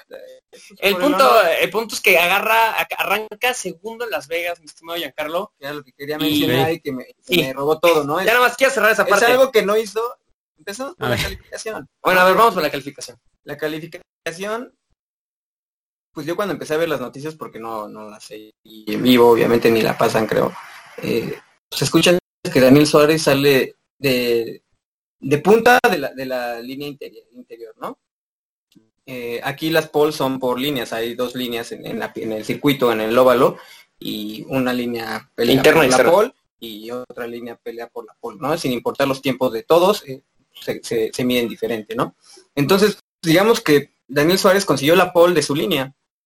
Y bien sonado, aunque llega ya un poco tarde, ¿no? Ese, ese resultado. Y, y aunque pues, al menos estén, eh, pues, estuvo en, en orejas de, de- de muchos, pues es, es una pole que no sabe para mí al, al quedar fuera por playoffs. Porque aparte, entran los, a playoffs entran los primeros 16 y Suárez fue 17, ¿no? O sea, se Y aparte creo que entraron todos los del equipo Haas, a fue el excepción de Dani. de- de- del equipo Haas que no entró y de hecho empató con Jimmy Johnson y ahí hubo un desempate y el que Jimmy, pero el tema de Jimmy es que Jimmy ya no tiene nada que probar. no no Jimmy ya sí, ya, ya, el tipo no, ya varias veces campeón. El tema, el tema de Dani, a mí sí me, eh, a ver, les voy a decir dos cosas que yo opino ahorita. Dani, lo amo, lo amo, amo a Dani porque es el único, es el único de otra nacionalidad que está corriendo ahorita el Monster. en el, En- sí, en- de en hecho, a NASCAR había, Series. creo que un, un canadiense Sí, pero es eso fue una locura cuando habló en el Xfinity hace ya tiempo. Eh, estuvo con Joe Gibbs, ahorita está con fue Haas. Xfinity fue el, el- el rookie del año Fue el rookie del año el y siguiente lo- año la ganó O sea, iba como loco. Eh, el año pasado estaba peleando también para O rookie sea, el tema es, eh, arranca esta carrera, segundo lugar, y, y lo que le ha pasado este año, y por favor, ahí sí, corrígeme si estoy mal, pero creo que el, el, el- el auto tampoco ha tenido la consistencia que, que- que él esperaba o que él ha estado acostumbrado en otras categorías. Y el señor arranca segundo lugar y de repente lo que ha pasado en otras carreras, porque yo he tenido oportunidad de ver otras carreras eh, de NASCAR, eh, y lo que le pasa es que el señor va en primer lugar, lidera vueltas, el señor lideró 29 vueltas este, esta carrera, Giancarlo, que eso es algo que se contabiliza en NASCAR, que es algo diferente a otras categorías. Se contabiliza, él lideró 29 vueltas, que no todos lo hacen, créemelo. O sea, hay muchas personas que ni pisan el primer lugar en toda la carrera y que son buenos. Y, y de repente empieza a perder pace porque le, o le pegan, o tiene un puncture, o algo le llega a pasar. no las decisiones de equipo aquí también hay muchas paradas no este puedes cambiar solo un lado de llantas este o puedes solo cargar gasolina y también tenía mala Y fortuna. ha tenido, yo creo que también en algunas ocasiones mala estrategia, ¿no? Es fortuna, estrategia. y El auto también, que no tiene el pace que tiene, que él ha estado acostumbrado. Pues sí, es también cambiar de, me imagino, de fabricante. Antes estaba con Chevrolet. Y está con Ford, Mustang. Ford, Aunque creo que, no, estaba con Toyota, era Toyota Joe Gibbs. Y Otro está con Ford Mustang. ahorita está con Ford, que realmente son más competitivos en sí el carro. Pero pues me imagino que ha de haber este un lapso de adaptación. eh, también no hace lo mismo estar en otras posiciones atrás a, empezar a, estar en las primeras 19 posiciones. No trae, no space, es un hecho. O sea, y creo que es mucho el auto porque arrancar, o sea, no necesitas ser, ser mago. Yo sé que en la NASCAR, o sea, quiero poner algo, dejarlo algo muy claro. La NASCAR es muy diferente a Fórmula 1, Fórmula 2, Fórmula 3, Super Fórmula, eh, IndyCar, es muy diferente a, MotoGP. En la NASCAR pasa de todo. En la NASCAR es como, eh, la NASCAR es como el hockey.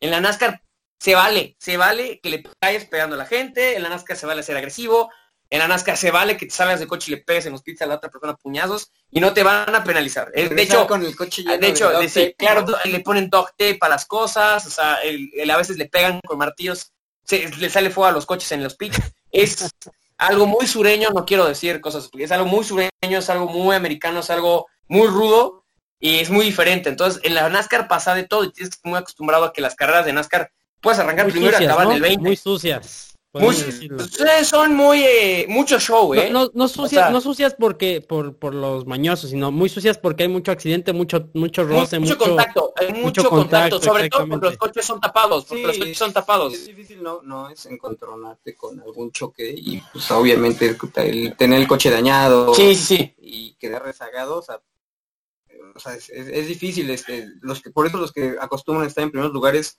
en parte es porque tiene un talento increíble. Y porque el coche tiene un buen race también tienen, exacto, aunque tenga un Ford Mustang, obviamente tiene diferente. Que, que lo que no te conviene en NASCAR, lo que te conviene en NASCAR, tener buen race pace y, y siempre separarte con un pelotón de coches rápidos y no quedarte con el medio pelotón porque ahí, si no traes race pace, es donde ocurren los golpes, es donde se van, todos van agarrando rebufo y puedes estar en el 10 y luego puedes acabar en el 19 con Di Benedetto, con McDowell, con el que se golpeó Suárez, perdiendo terriblemente atrás. Entonces, yo creo que a mí sí me dolió mucho, la verdad es que lo vimos ahorita, eh, justamente Rodrigo, yo el arranque de la carrera, iba en primero, iba, iba con, con, este, iba con Clean Boyer atrás, ¿no? o sea, sí, que iba con otro Haas. Y, de repente empezamos a ver la carrera y de repente vas viendo cómo va cayendo posiciones, 10, 11, domina 29 vueltas y de repente el señor acaba en 20, ¿no? Lo cual no se ve bien y lo que yo, y ya para acabar, eh, ya que también Rodrigo opina en esto, lo que estábamos hablando él y yo hace rato antes de empezar el podcast, ah, me duele decirlo, pero no se ve bien ante los ojos de Haas, el equipo Haas, que pues bueno, pasen todos y no pase el mexicano, porque pues eh, eso quiere decir que pues hubo coche, ¿no? Hubo coche, me median medio pelo porque también Clean Boyer, que es uno de sus de su equipero, quedó en 16, pasó por un pelo, pero como quiera no me gusta, no, no sabe bien, no se ve bien, lo equiparé a lo que le está pasando al señor Pato Ward, que en, cuando corra la Super Fórmula vamos a hablar de él, pero es algo muy similar, se dio una oportunidad y ahorita no estoy diciendo que no la estén aprovechando, no se le están dando las cosas a los dos, que son regios, de manera irónica, regios los dos, pero no se le están dando las cosas. No, bueno, también es su segundo año, ¿no? Eh, la NASCAR, recordemos que hay pilotos de no, ahí, hay pilotos de años, ¿no? también grandes, de los de y pilotos que a lo mejor también nunca llegan a ser campeones, ¿no? Y ahí se mantienen en esa categoría. Ahora, claro que pues, como mexicanos quisiéramos verlo triunfar desde la primera. en los primeros lugares, ¿no? Y más cuando, pues, oye, viene de la Xfinity, rookie del año, viene de la... Campeón. o sea, segundo año. Y Haz de cuenta que el Xfinity ya Carlos es la Fórmula 2. Exacto, es la categoría previa. Como Indy Lights. Como la Indy Lights. Y y pues te, llena como que de ilusión. Ves que su primer año en la Monster, eh, pues también compitió por ser rookie del año, eh, lo perdió con este Eric Johnson. Eric Johnson, con Eric Johnson.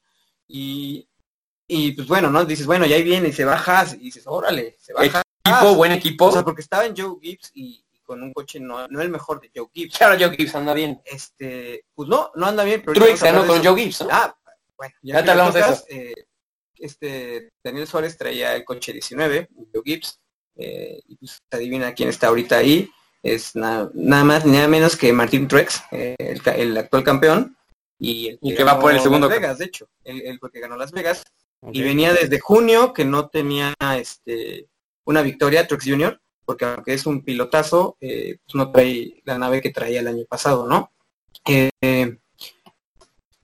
en cuanto al, a lo que pasa es que pues bueno, ya empezamos playoffs y, como es todo deporte americano, eh, pues empieza una nueva etapa, ¿no? Y todo puede cambiar. Eh, faltan todavía bastantes fechas, pero pues ya, ya anunció, ya, ya este Trex levantó la, la mano, ¿no? Dice que encontraron buena configuración y este al parecer pues, se viene. Aviéntate estos dos puntos, que son buenos estos dos, para que los escuchen. No, Pues, sí, los- Yo les voy a decir, a ver, Truex eh, había ganado cuatro veces esta temporada, pero su victoria más reciente fue en junio, como dice él, en Sonoma, California, y no había terminado mejor que el 3, imagínense, entonces venía mal. Sí, es lo que les digo, o sea, la verdad es que tenía un, un coche no tan competitivo y, y, lo, y lo que hizo este el, el domingo pasado Trex, este, pues creo que sí es para de- destacarse y, y, pues, a ver si esperamos más de, de Joe y de Trex. Y ya nada más para cerrar el tema de Martin Truex y de Dani Suárez, Truex eh, es su eh, triunfo número 24 y de esta, con esta manera asegura este, su participación en la segunda ronda de los playoffs, ¿no? Sí, sí, se van Ok. el- eliminando este eh, primero se, son ahorita 16, se van a eliminar este 8, después caen 4 y hasta que en una última carrera se va a definir todo, ¿no? Eh, pues bueno, al- este, este, este, esta victoria Truex, este, cae como anillo al dedo, le, anímicamente De hecho, lo deja- levanta, no, y que ahorita se volteó, ¿no? Porque ya está en, en primer lugar ahorita del, del, del campeonato, si no, como van ahorita, sí, tiene ahorita 2082 puntos, Sí, recibe Kevin Harvick y en tercero Joey Logano. Eh, Joey Logano y Kevin Harvick, que es, eh, Kyle Busch, que estuvieron punteros. Y antes de empezar los playoffs me parece que Trex no, no estaba tan, tan arriba, ¿no? Entonces, este, pues será seguir este, las siguientes carreras de playoffs. Eh, es un deporte en el que igual todo, todo puede pasar. Este, hay muchos accidentes, mucho contacto y, muchas cosas cambian. Eh, yo lo que vi es que el coche de Trex viene bien, entonces este, yo creo que le metieron pues, caña al final al carro 19 y pues, para que compitiera Trex y, pueda pues, a ver si lo vemos bicampeón este, este año. Pues sí, ya estaremos viendo. ¿Algo más que quieran agregar de NASCAR antes de pasar a, nuestro último tema de la agenda del día de hoy? No, nada, de mi parte, no sé tú. Este, pues no, ya esperaremos, seguiremos la- las siguientes fechas, les daremos este igual resultados Y y arri- conforme vayan pasando un poco más este eh, los días y las carreras, pues se acercarán a cada vez este carreras un poco más este Fuertes. Fuertes más, y pues más más, este, importantes exacto, bueno, sí, los que le, le daremos más, más este seguimiento. a las otras.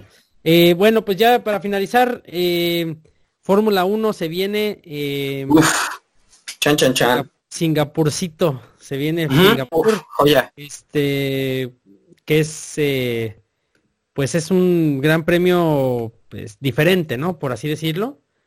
Pues sí, Perdón. es un es Sumamente difícil por la, porque es urbano y la temperatura. aunque se corra de noche. Aunque se corra de noche, la humedad Sí, no, no. Por eso hace poco salió un video eh, de Sergio Checo Pérez entrenando en un sauna, entrenando con este eh, con su con su entrenador físico, estaban entrenando haciendo levantamiento de pesas, etcétera, y ejercicios de cuello, pero con una humedad severa, porque creo que en esa carrera, no me vas a dejar mentir, no sé cuántos kilos pierden de líquidos, pero sí es una carrera muy demandante para los pilotos porque es una humedad su- sumamente fuerte y, y mucho este y un calor sofocante y mucho este esfuerzo físico. Entonces, esta, esta, esta carrera se caracteriza por ser una de las más este, que demandan al físico de los pilotos.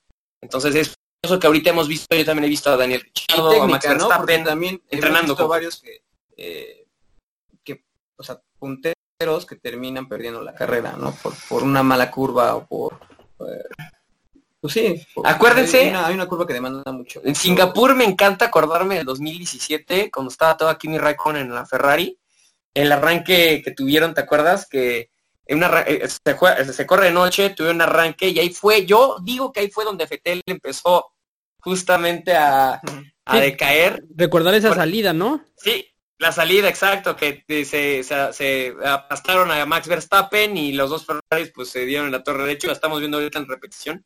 Eh, creo que es Jackie Stewart el que está hablando. Sí, sí. Eh, y justamente está pasando ahorita en ESPN 2 eh, imágenes muy bonitos de Singapur, estamos viendo Checo.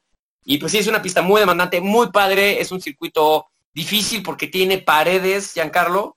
Es Mm, muy sí, fácil sí. quedar fuera de esta pista Sí, porque aquí no hay, no hay no hay mucha salida, es muy intrincado, eh, tiene zonas de muy baja velocidad. Para mí es una pista Red Bull. Se me hace que el chasis Red Bull se va a adaptar muy bien a esta pista, pocas rectas y pues vamos a ver a dónde, dónde llegamos ahorita. sí está, es, es dificilón este, este gran premio se presenta no solo por las cuestiones, eh, lo que decías, ¿no? Del, del calor, la humedad, el desgaste físico que, que de por sí en carrera tras carrera y gran premio tras gran premio, pues los pilotos van, digo, el estrés, eh, la concentración eh, y sobre todo pues todo lo, físico que tienen que usar y además le suman la humedad, el calorcito nocturno de Singapur y además la dificultad, el grado de dificultad de este gran premio. Entonces, vale la pena que lo, que lo vean, amigos que nos están escuchando, amigos y amigas que nos están escuchando, véanlo. El Gran Premio de Singapur vale la pena, de verdad es un, es un gran premio que, que a lo mejor no es el más, de los más tradicionales, de los más este reconocidos eh, por la por la comunidad de, de la Fórmula 1. Historia, ¿no? Es- exacto, pues no- históricamente a lo mejor no tiene mucha trascendencia, pero sí es, es de habilidad y destreza de los pilotos. eh. Exacto, es buen, es buen premio. sí. Entonces ya estaremos viendo el Gran Premio de Singapur, que la carrera ya como tal, recordemos que hay, hay previas, hay eh, eh, pruebas, clasificaciones, etcétera. El domingo 22 de septiembre a las 7 de la mañanita, hora del centro de, de México o de los Estados Unidos, 7 de la mañanita, entonces se pueden parar y se echar una torta de tamal y se regresan a ver la carrerita que ahí, que ahí le están pasando eh, por tele, bueno, tele, tele particular o, o por canales de paga, como se dice. Exacto, si no, ahí les paso unas páginas eh, para que la vean piratas. No, no es cierto. pero, pero sí, este, bueno. ¿Qué noticias para cerrar ya el, el- el- el episodio del día de hoy? Eh, noticias y qué se viene este esta semana y este fin de semana. Noticias, pues empe- empezamos con Haas, que eh, se queda sin Energy, ¿no? Energy Drink. eh, Es una marca de bebida energética. Sí, de hecho fue la que intentó comprar este Force India sin éxito. De hecho, hasta peló e hizo ahí un, un relajo porque al final se la quedó este el papá de Lance, ¿no? Lawrence Stroll. Ajá. Eh, bueno, pues le quitó ya el patrocinio a partir ya de este premio a, a Haas. Haas ya presentó su coche, es prácticamente idéntico. sin- Sin la... sin venado, sin- que es sin el livery, de, ¿no? de Energy. Eh, ¿Por qué fue esto? Pues resultados, ¿no? Ahora yo creo que de Energy si esperaba eh, resultados inmediatos, pues este, Creo que Energy trae en la cabeza se una idea metió- al deporte equivocado. Sí, ¿no? metió sé deporte- yo creo que, hubiera yo creo que es, de esos, pasado- es de esos cálculos que a lo mejor el de marketing le dijo, órale, güey, Sí. métete aquí a apostar la Fórmula 1. Sí, y, sí, y- no, y- no, y vieron una carrera y cuánta dicen, gente ah, se no, va muy México, lento, güey. ¿no? Sí, va muy lento o sea, güey. El automovilismo está tomado ya.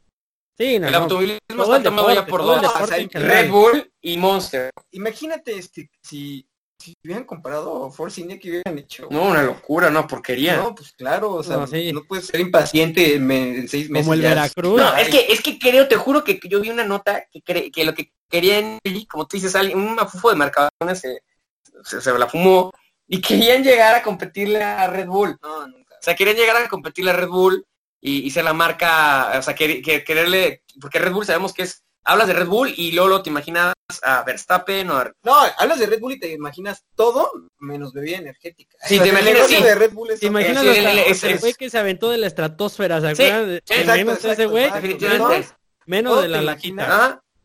Exacto, exacto.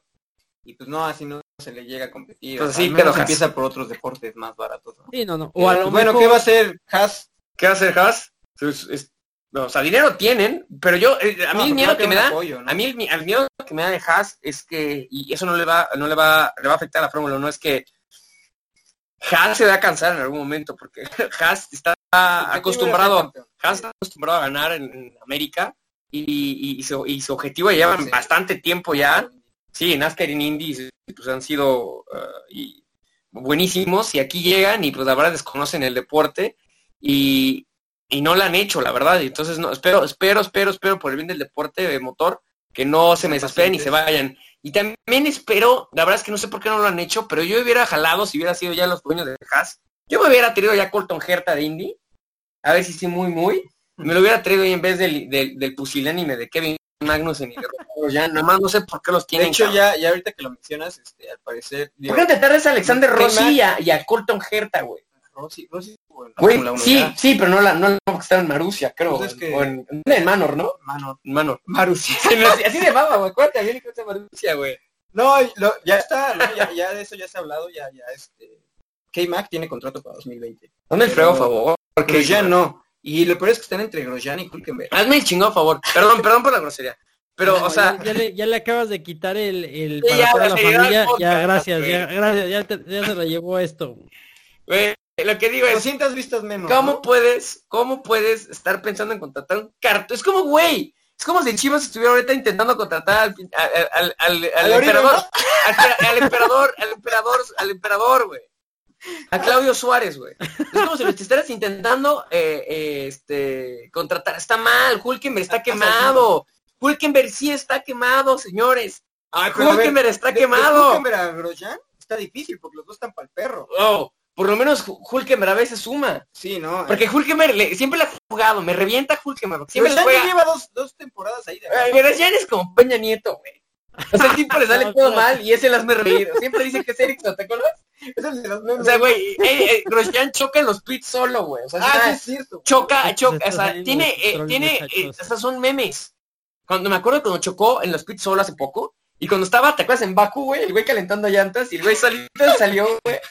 O sea, Grosjean es malo, o sea, es- no es malo, pero ya anda, ya mal, o sea, No, ya, ya- sí ya no está a que nivel ya. competitivo. Ya no, nivel Grosjean, competitivo. Grosjean, ojo, no estoy diciendo que sea malo, el señor ya está cansado. No, y, Y tuvo sus momentos en Lotus. En Lotus hasta creo podios hizo. Señor era bueno. No, pero Hulkenberg tampoco, tampoco creo que sea buena opción, ¿eh? No, no, no, ahí sí están. jóvenes, Güey, ahí. yo me traería, en serio, yo apostaría, me traería a Colton Herta, que es el- uno de los rookies, que está peleando ahorita los rookies, junto con este eh, Santino Ferrucci y con este, ah, el eh, Ros- Rosenquist.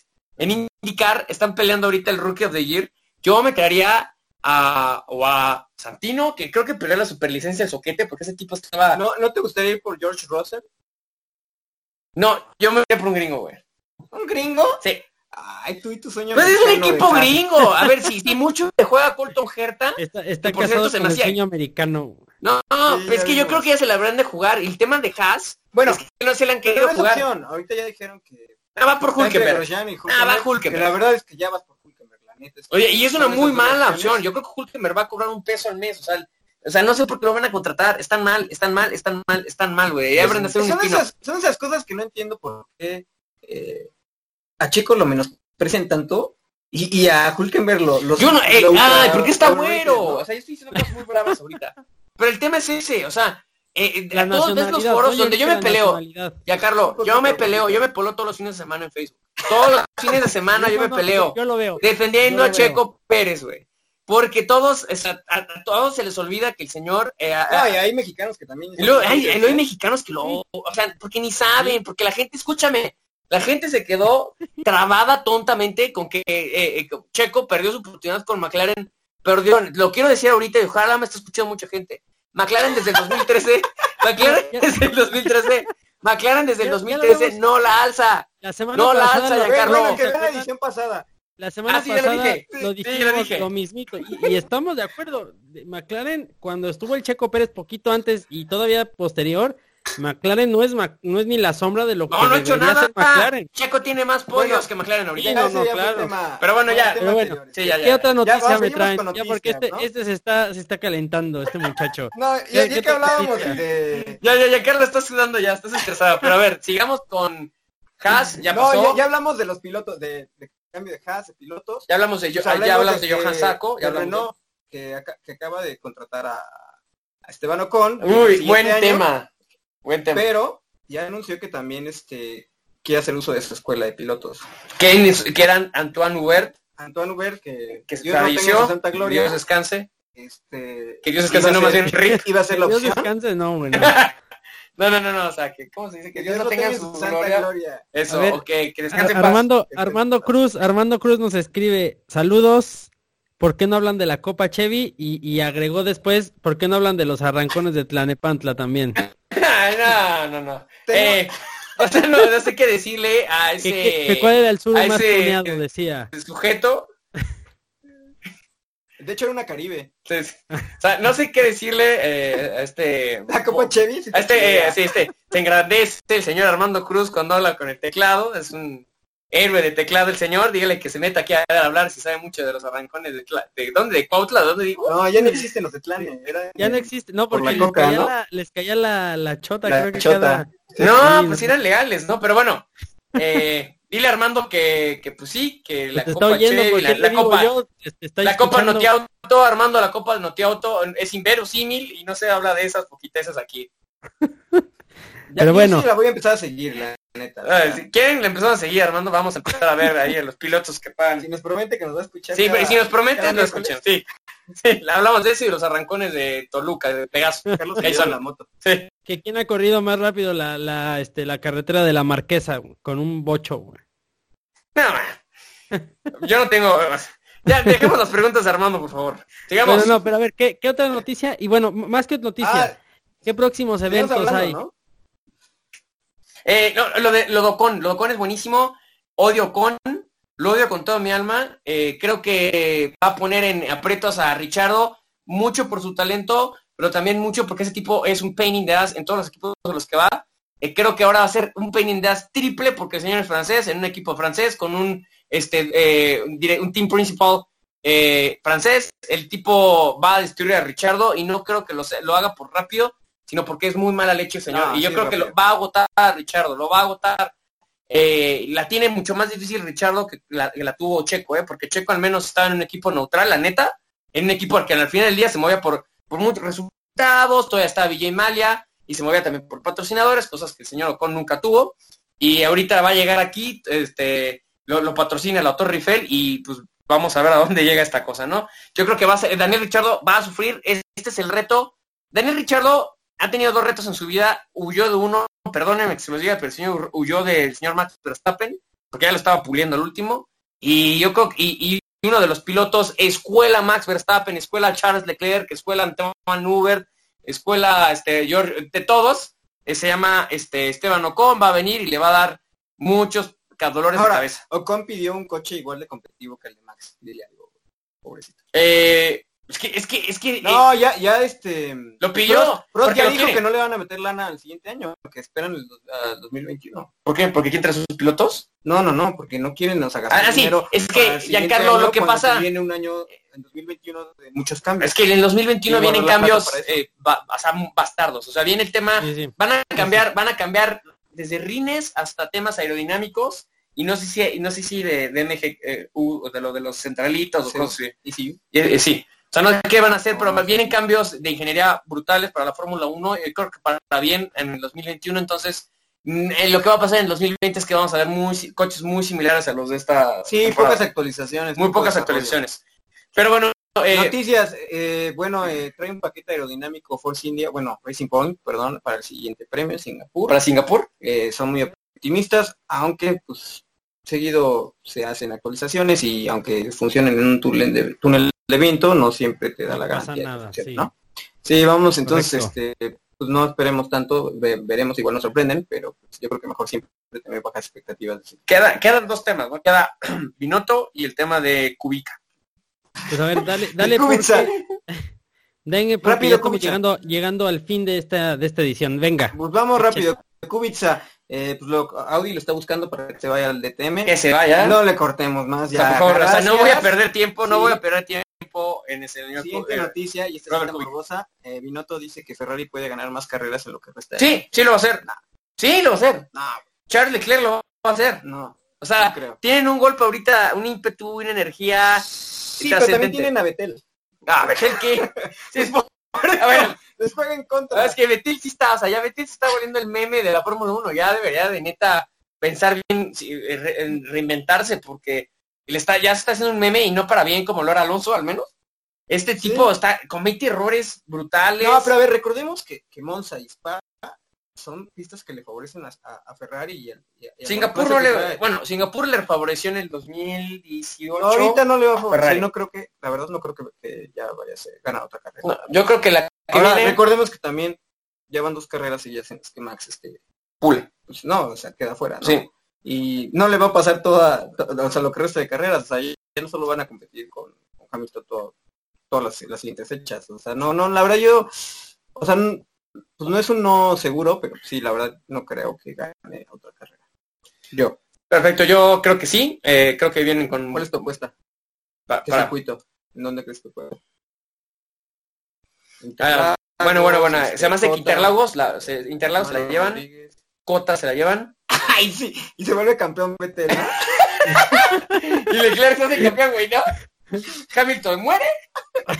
Sí, no. Este, este está, este Gana cuatro a las que vienen. Hasta el hermano Rodríguez se lo lleva. Sí, sí. Ah, creo que ya, eh, sí, ya para cerrar esto, eh, creo que definitivamente Interlagos se la lleva Max. creo que se la lleva Max. Pero bueno, ya. ver seguro. Y Este, no, bueno, ya, ¿qué se viene para las siguientes fechas? Eh, bueno, ya sabemos Singapur, este domingo, pero también hay MotoGP, se nos... Se, nos ¿se, empalman? Sí, ¿Qué eh, aunque el MotoGP ya dijo que va a poner los horarios para que no se empalmen las carreras. Es en Aragón, este domingo. Eh, veremos a ver qué tal este Fabio Quartararo, a ver si sigue. Qué bueno, va, va a haber mucho de qué hablar, ¿eh? Sí, eh, son esos dos grandes premios los, los que nos vamos a enfocar, yo creo. Este Sí, y yo más les digo algo. eh, vamos a hablar con Giancarlo para hablar de MotoGP, vamos a hablar de Moto 2, vamos a hablar Chevy de la Chevy Cup, de los arrancones del Tlane, de la Fórmula 1 y de la Fórmula 2, ¿no? Entonces vamos a hablar de eso. Y también estaría bueno hasta dar nada más los resultados de lo que es este Moto 3, para que lo vayamos también siguiendo y mapeando, y también lo que es Fórmula 3, ¿no? Porque también hay buenas promos. Co- correcto. veremos, bueno, porque también hay NASCAR, creo, ¿no? Sí. sí, hay varias cositas que, que platicar, entonces estaremos, estaremos ahí dándole gran al alacrán. Eh, Amigos de eh, El Balonazo, amigos que nos están escuchando, que nos siguieron por Facebook Live, muchísimas gracias por sus comentarios. Ahí nada más denle like y denle compartir al video. Eh, los, los que nos están nos, los que nos están escuchando por Spotify, iTunes, TuneIn, iHeartRadio, SoundCloud o en Facebook o YouTube. Alfa También- Radio. También- sí, Una, sí, una. sí, Giancarlo, dale. Pero este, pues bueno, no olviden suscribirse al podcast para que les lleguen las emisiones eh, que tenemos. Hay tres ediciones semanales y además, eh, pues déjanos, déjenos un review con cinco estrellitas o con un like para eh, pues seguir con este proyecto. Rodrigo y Charlie, Carlitos, un abrazo. Hasta allá, hasta México.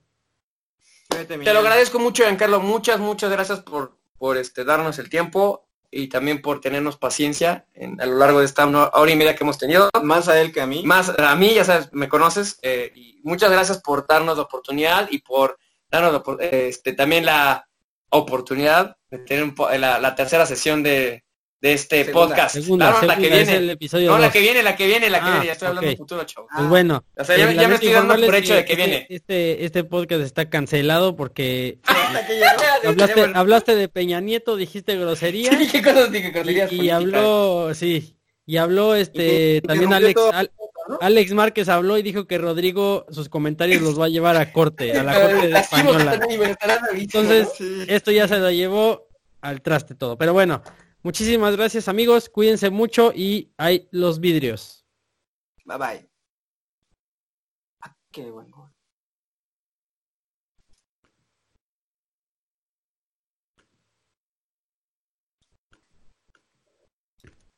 Listo. Don. Don, Se, se exaltó un poco mi brother, ¿no?